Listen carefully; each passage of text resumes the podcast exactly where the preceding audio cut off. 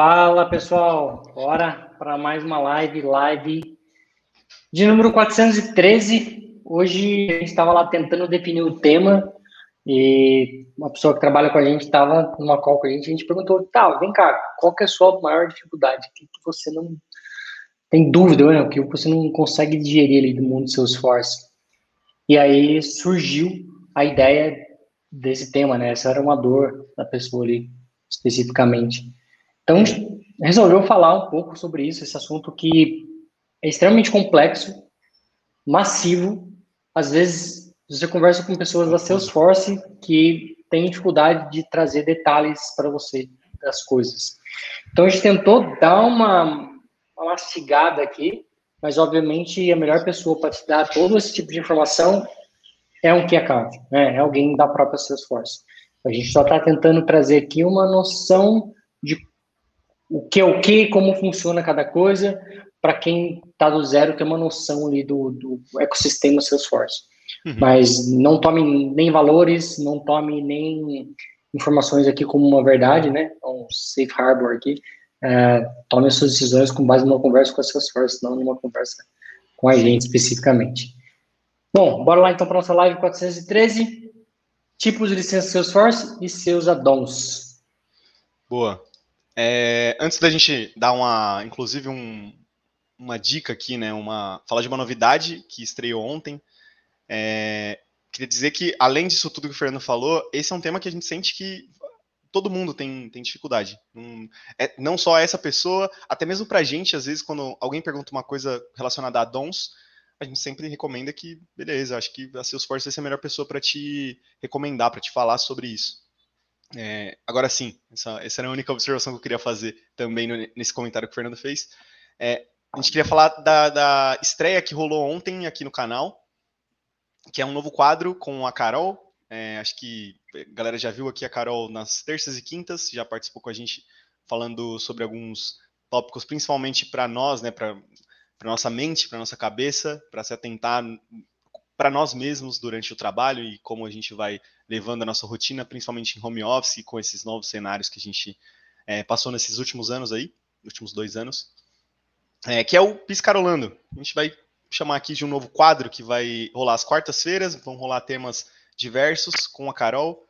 É, Carol que manja muito desses, desses tópicos, sempre trazendo algumas novidades. É, no dia a dia também, ó, sempre dá, algumas alguns insights sobre isso para a gente e por que não trazer isso como um quadro aqui para a galera e fomentar esse assunto, né? Para a galera começar a perceber, é, olhar para si mesmo, olhar para sua saúde mental, que é tão importante quanto uma boa demanda, tão importante quanto assuntos complexos.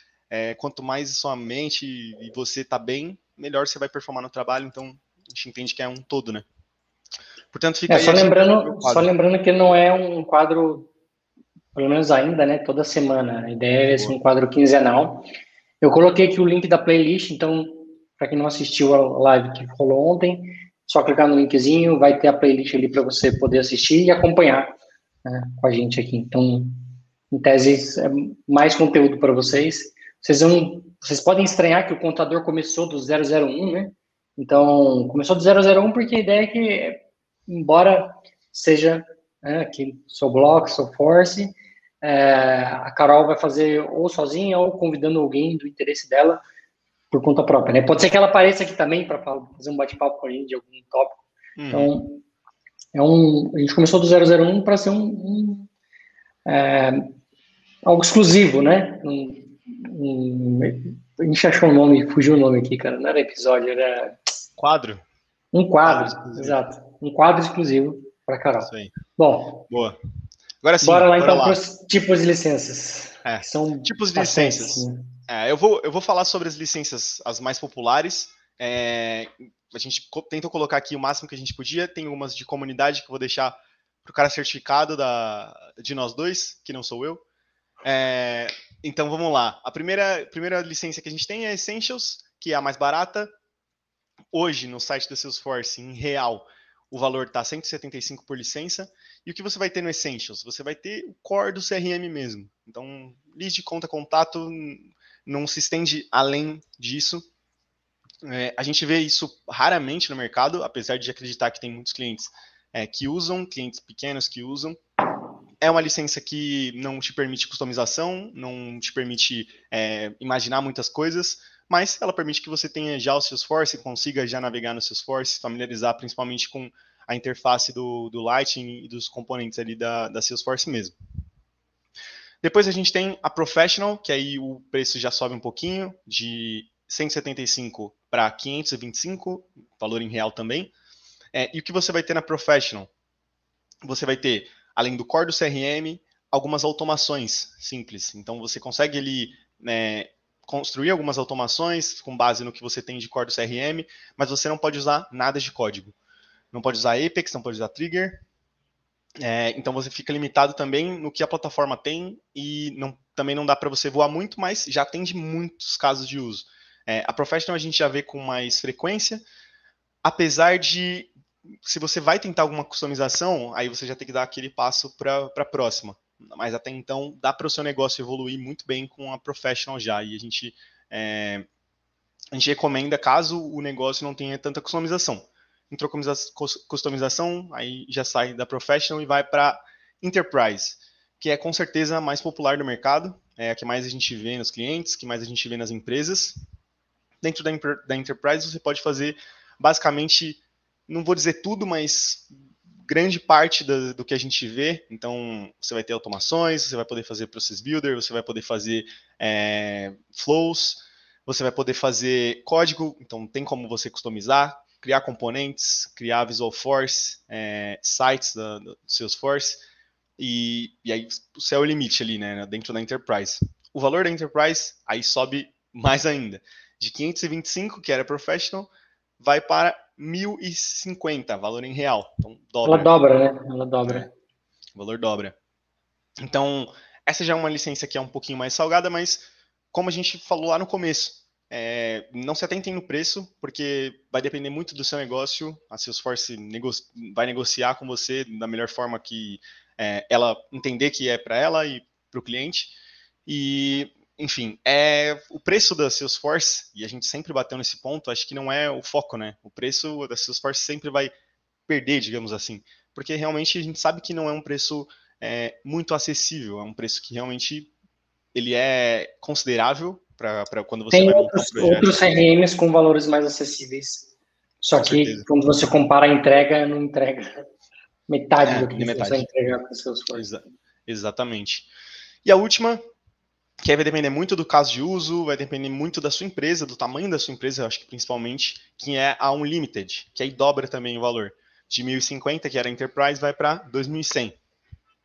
E o que você tem na Unlimited? Você vai ter, é, acho que as, a, a, gente tem alguns limites ali que aumentam na, na Unlimited. Se eu não me engano, não tem nada de feature que, que de fato você ganha mais da Enterprise para Unlimited, mas acho que tem uma, uma, um ponto que eu não vou, não vou lembrar qual é, mas eu olho no site já, e já falo para vocês.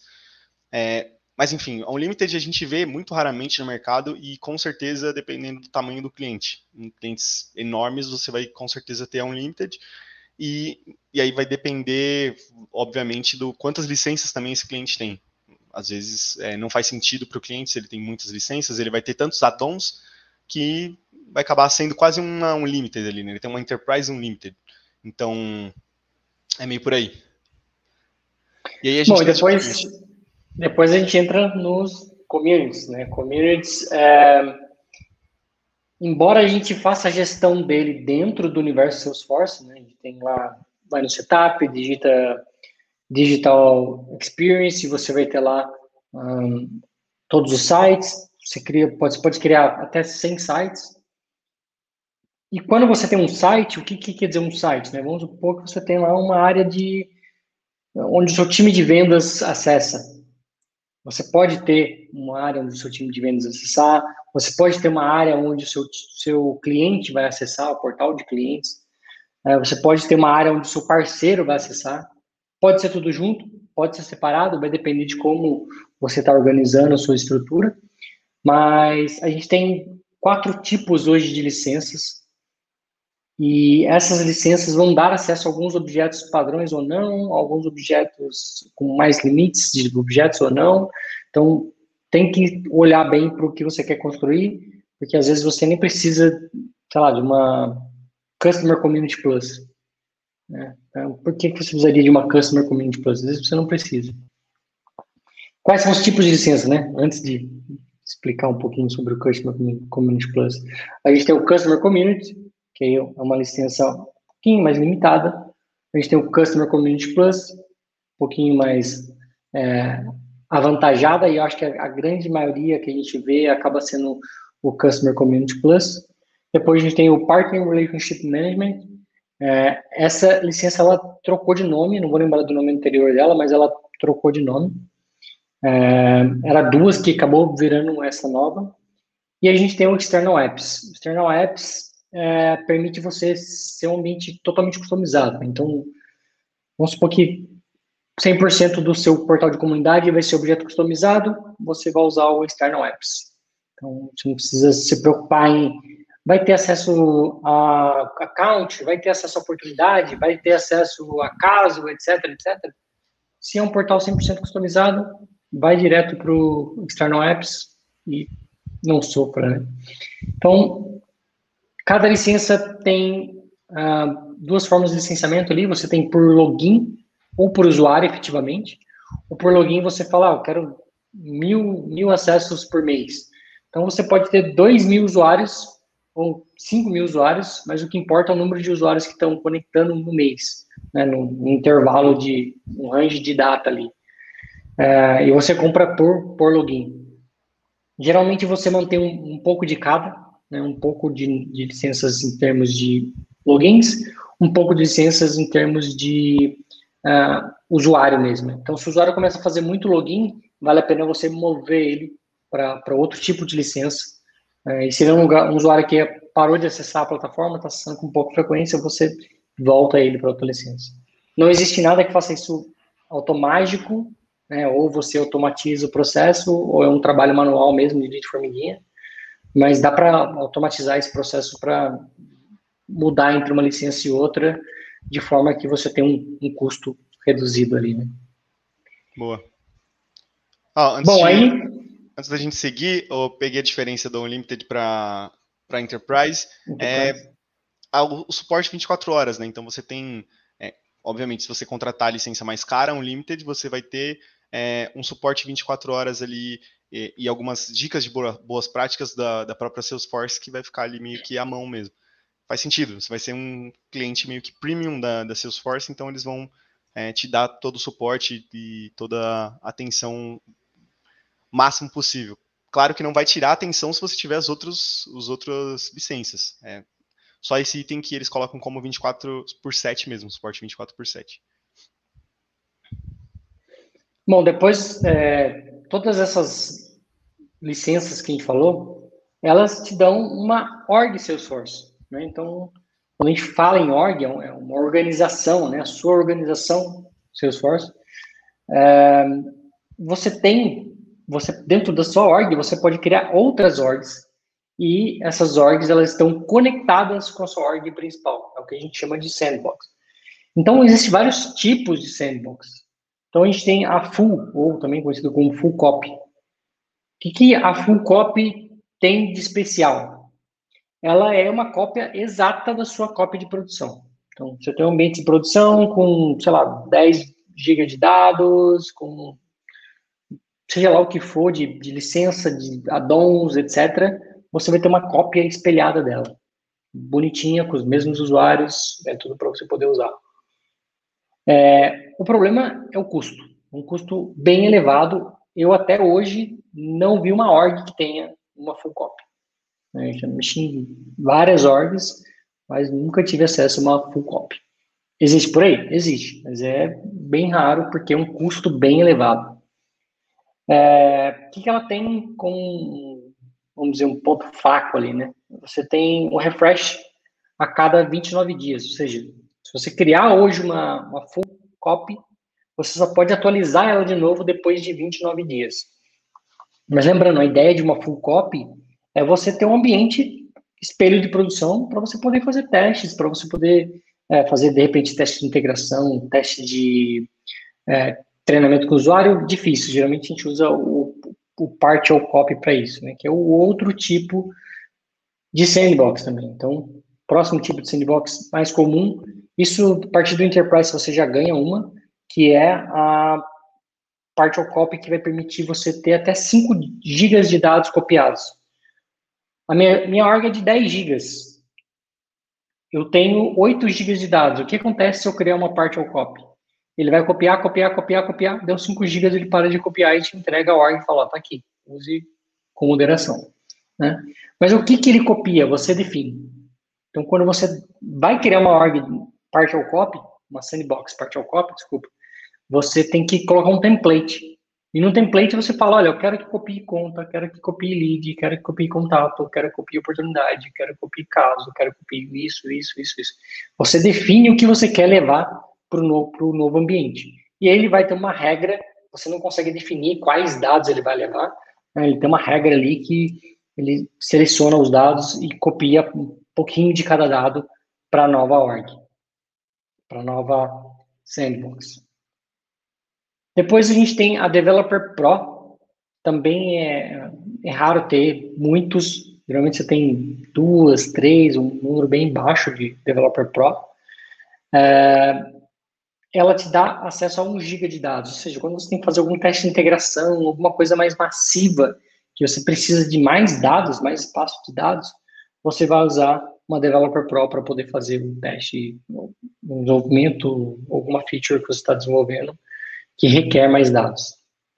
E é normal de todas é a sandbox de developer, né?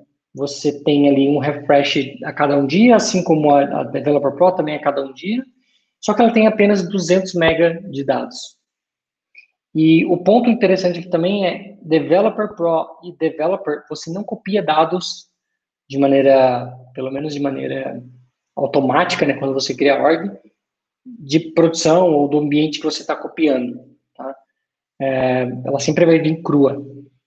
Você só traz usuários, perfil, metadado e algumas outras configurações, mas dados efetivamente não. Né? Então, se eu tenho um código Apex que está em produção, criei uma developer com base em produção, esse código Apex vai estar tá aqui. Se eu tenho um profile em produção ou em partial copy e criei uma, uma nova partial copy, meu dado vai estar lá. Tá? Isso é um, algo bacana, a gente consegue também agora selecionar de qual org eu vou espelhar. É, antigamente a gente só copiava de produção. Então, era produção, vou criar uma org nova, copio de produção. É, algumas releases para trás, o Salesforce permitiu, permite agora a gente copiar de outro ambiente. Então, vamos supor que você tem uma dev org que está lá com uma feature tremenda e você precisa fazer alguma coisa que está nessa org já. Então você consegue criar uma org nova, uma sandbox, a partir dessa outra sandbox, ou a partir de produção, você escolhe. Então, tudo isso que eu falei aqui, os, a, a, disponibilidade varia muito da contratação que você tem com a Salesforce, ou seja, vai depender do contrato que você tem, da negociação que você teve. Então, pode ser que, por uma parte, você tem um valor diferente, pode ser que se você quiser aumentar o número de developers ou o número de pro, seja um valor diferente de acordo com o número de usuários, de acordo com o contrato que você tem. Então, não é uma, uma algo batido ali de 10%, 20% do contrato, como a gente vê em alguns casos. É, vai depender muito da negociação que você tem com a Salesforce para você conseguir aumentar esse leque, tá? Mas developer, todas vão ter. É, partial copy, eu sei que a partir de Enterprise, Full Copy, nunca vi por aí. Developer Pro, você também consegue a partir de Enterprise e de Limited. E, de maneira geral, isso é o universo das sandbox. Né? Boa. É, focando um pouco no ponto da, do que você usa para cada um, acho que, se eu não me engano, isso é um, é um tema de certificação. Não vou lembrar qual, acho que deve um, talvez. É, a full copy e a partial copy, normalmente, como o Fernando falou, são de homologação. São sandbox que a gente usa para levar o que foi desenvolvido das developers e centralizar ali antes de subir para produção de fato. Porque é ali onde você vai ter o dado real de produção e aí você consegue testar com efetividade, né? É, mas não usualmente, eu acho que nem recomendavelmente se desenvolve numa full copy ou partial copy. é bem perigoso, porque se você quebrar essas orgs, vai dar uma dor de cabeça para você atualizar e, enfim, é, são sandbox centralizadores para produção. É, a, a parte ao copy geralmente é o que a gente chama de UAT, né? É. Você sempre Exato. vai ouvir um, como tem uma homologação, UAT, onde você testa ali o antes de ir para a produção, né? O desenvolvido, boa.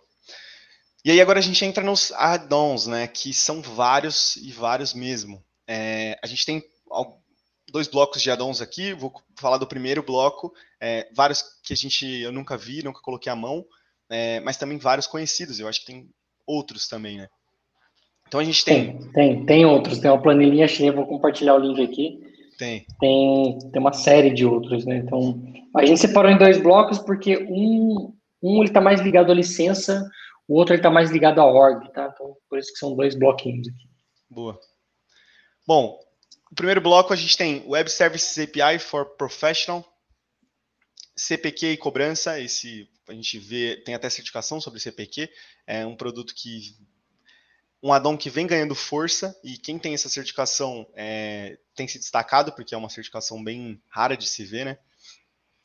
Sales Cloud Einstein, então o famoso Einstein, é, também a gente vê raramente ainda no Brasil, talvez muito pelo por ser mais inglês, o Einstein entender mais inglês, talvez quando ele começar a falar português a gente vai ver mais por aqui. É, high Velocity Sales, Lightning Dealer, Dialer, algo no, nesse sentido. Dialer, né, que é o de Dialer. descagem. Ele é para você clicar numa conta, clica, ele já abre o, o machine e já sai discando para você. Boa. E impressionantemente são 5 dólares para você usar essa, é 5 dólares para o usuário dessa org para você usar esse, esse recurso. Pô, não é todo dia que a gente vê esse valor. Social Intelligence, Head, esse a gente já falou aqui. Esse é show de bola. Uma das primeiras lives, né? É, uma das primeiras lives. Head é show de bola. Quip, acho que a gente já falou aqui também. Se a gente não falou sobre Quip, a gente já pincelou esse tema. É, a gente também... fez uma, uma live com o Fugiu o nome agora. Gustavo Guerra. Gustavo Guerra. Boa. Ele mostrou um overview, ele é uma pessoa que já mexe com o Quip há bastante tempo. É. Conseguiu dar um overview bacana pra gente do Quip aqui. Então, Sim. É um, é um add-on considerável, né? Com certeza. Inbox, Salesforce Anywhere, que é um recente, que a gente viu Dreamforce retrasado, talvez. Não lembro quando surgiu esse nome a primeira vez, mas é, ele já quase foi um chat me digamos Quase assim. Foi um banho de água fria, né, gente? É, é. Mas é um excelente addon também. Field Service para atendimento, Digital Engagement também, a gente vê bastante por aí o Digital Engagement, e Salesforce Maps. E além disso, é toda essa planilha que o, que o Fernando colocou o link aqui. Então são vários add-ons e preço também. É, acho que é negociação com a Salesforce. Nenhum, é, nenhum preço a gente vai dizer aqui, porque pode ser que vai depender do quantas licenças você tem, qual que tipo de cliente você já é com a Salesforce, enfim. A gente vê diversas negociações. É... Até o dia do mês pode mudar o valor. Exato. Então. É, só queria destacar aqui o Web Service API for Professional. Né? O Web Service API for Professional ele é um addon comum. Por quê? Porque vamos supor que. Lembra que a sua org professional não pode ter código mas ela pode ter um, um aplicativo da Exchange. Só que vamos supor que esse aplicativo BP Exchange ele precisa fazer uma chamada de API para consultar um CEP, por exemplo. Né? Ah, vai lá, coloca um CEP e ele atualiza sua conta. É, para isso acontecer, você teria que ter um Web Service API for Professional. Então, ele vai requerer que você tenha uma, uma licença adicional para conseguir fazer chamadas HTTP. É só um, um complemento aqui. Né? Depois a gente tem outros tipos de addons que eles são é, mais para o seu contrato efetivamente, de maneira geral, do que para licenças ali, né? Porque alguns desses que a gente falou, Microhead, Quip, Inbox, você seleciona qual usuário vai ter acesso a isso ou não. Então é meio que um, addon mesmo por, por user. Né? Agora, o, a segunda leva é um addon para org, para contrato inteiro, né? O primeiro dele é o Scratch Org. Então, tem duas formas de desenvolver para o universo Salesforce. Um deles você cria uma sandbox, a sandbox vai ficar lá eterna, ela não morre. Você define quando você quer fazer o refresh, e a gente falou de refresh, né? Full copy 29 dias, partial copy 5 dias, developer e developer de maneira geral um dia. O que, que, que são esses um dia? Quer dizer o seguinte, que se eu criar uma nova versão agora, criei um ambiente partial copy, eu só posso mandar atualizar esse ambiente depois de cinco dias. Né? Já uma Scratch.org, ela é um pouquinho diferente, porque uma Scratch.org ela tem data para morrer. Então você fala, olha, quero criar uma, uma Scratch.org. A primeira coisa que ele vai, um dos parâmetros que você tem que passar, porque você faz isso via linha de comando, é quanto tempo você precisa dessa Scratch.org? O tempo máximo é de 30 dias, o tempo padrão é de 15. Então quer dizer que em 15 dias ela vai desaparecer do mapa. Né? Qual a diferença de um para outro? É que quando a gente está tá falando de Scratch.org, o conteúdo da org não é o mais forte. O conteúdo mais forte é o do seu controle de versão, geralmente do seu Git, né? O seu Git vai ter o controle de versão ali, que vai ser o, o código-fonte mais valioso do que a org, efetivamente. Hoje em dia, a gente tem o costume de conectar numa org, baixar todo o metadado numa máquina e começar a programar. É, geralmente, é o contrário que se deveria ser feito, e trabalhando com o Org tem que ser desse outro jeito, né? não tem como ser diferente. Então, essa é a ideia da Salesforce. Depois a gente tem o Apex Debugger. O Apex Debugger é só para grandes contas mesmo, porque é um negócio caro para DDL, mas ele vai permitir você fazer debug linha a linha no código. A gente tem o Instant Reply, né, que você vai... Instant Debugger, desculpa, que você vai é, debugando linha a linha, mas com base no arquivo de log. Você vai pegar o arquivo de log e vai debugando ele para ver o que, que aconteceu. Então, você está olhando sempre para o passado, né? Você está pegando um filminho e passando esse filminho várias vezes para você conseguir debugar. E aí tem toda a limitação de tamanho de log, etc, etc, que às vezes fica até difícil debugar. Com o Apex Debugger, não, é real time. Então, quando você passa para a linha de baixo no seu código, você tem todo o conteúdo ali em real time e o ambiente está parado esperando você ir para a próxima linha e assim por diante. Né? Então, é um recurso muito admirado e desejado por muitos developers que vêm de outras linguagens e conseguem fazer isso e chegam no Salesforce e se depara com pega o log e debug, só que não é para todo mundo, né? É um, é um, sonho de todos os developers, mas eu mesmo nunca consegui botar a mão numa ferramenta dessa.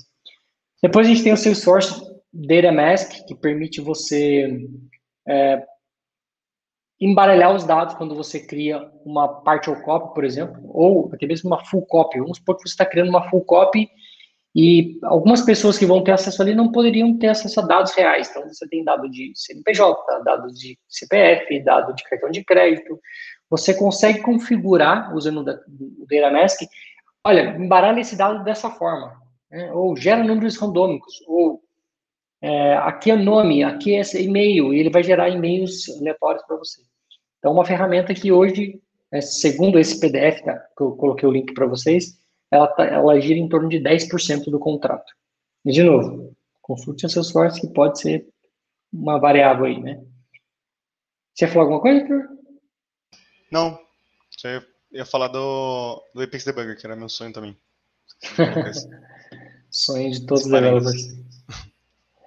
Depois a gente tem o Shield. O Shield, ele permite a gente fazer criptografia dentro do Salesforce.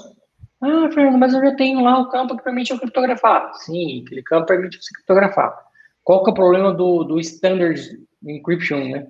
É que se você tem um campo de 255, pega isso divide por dois, é o máximo que você vai conseguir é, colocar dentro de um campo criptografado, né? Porque ele tem que conseguir descriptografar o soldado e para isso ele ocupa mais espaço embaralhando o soldado ali dentro.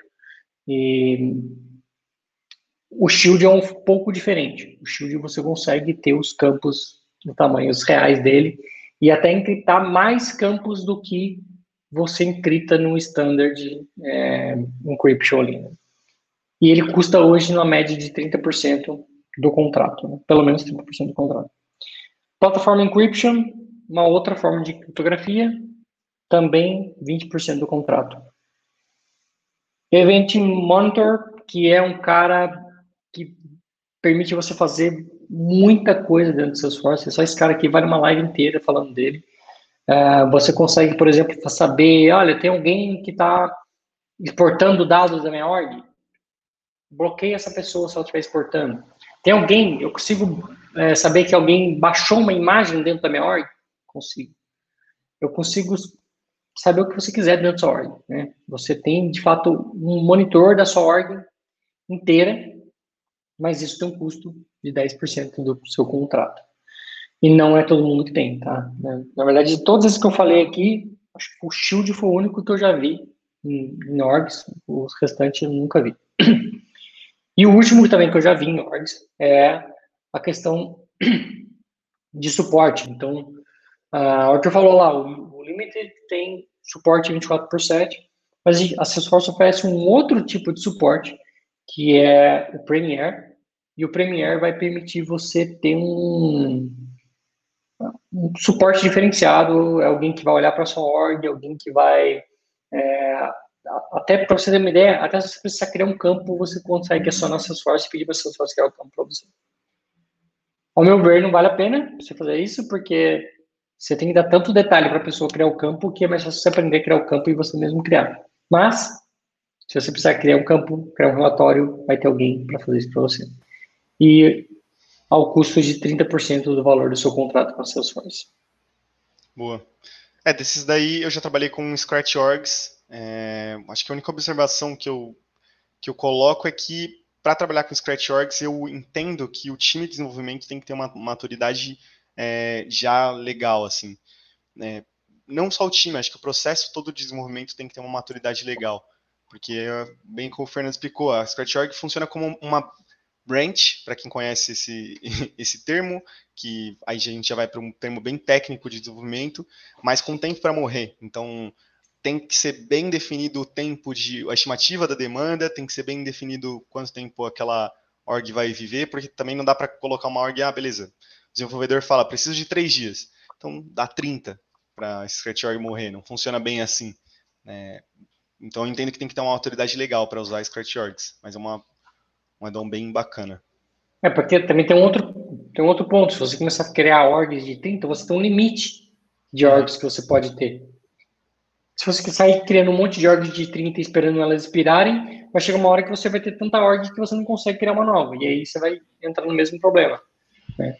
Então, tem, como a gente falou, tem que estar bem definido como é que é o seu fluxo, tem que estar um time maduro para usar Scratch.org e você conseguir criar ela quando precisar e matar ela quando não precisar mais, para você conseguir ter esse controle, esse fluxo de desenvolvimento né, de uma maneira bem linear e funcional. Sim.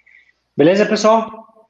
A todos, um bom final de semana que tá chegando e a gente se vê na semana que vem, terça-feira, às 9h41. Tchau, tchau. Falou, galera.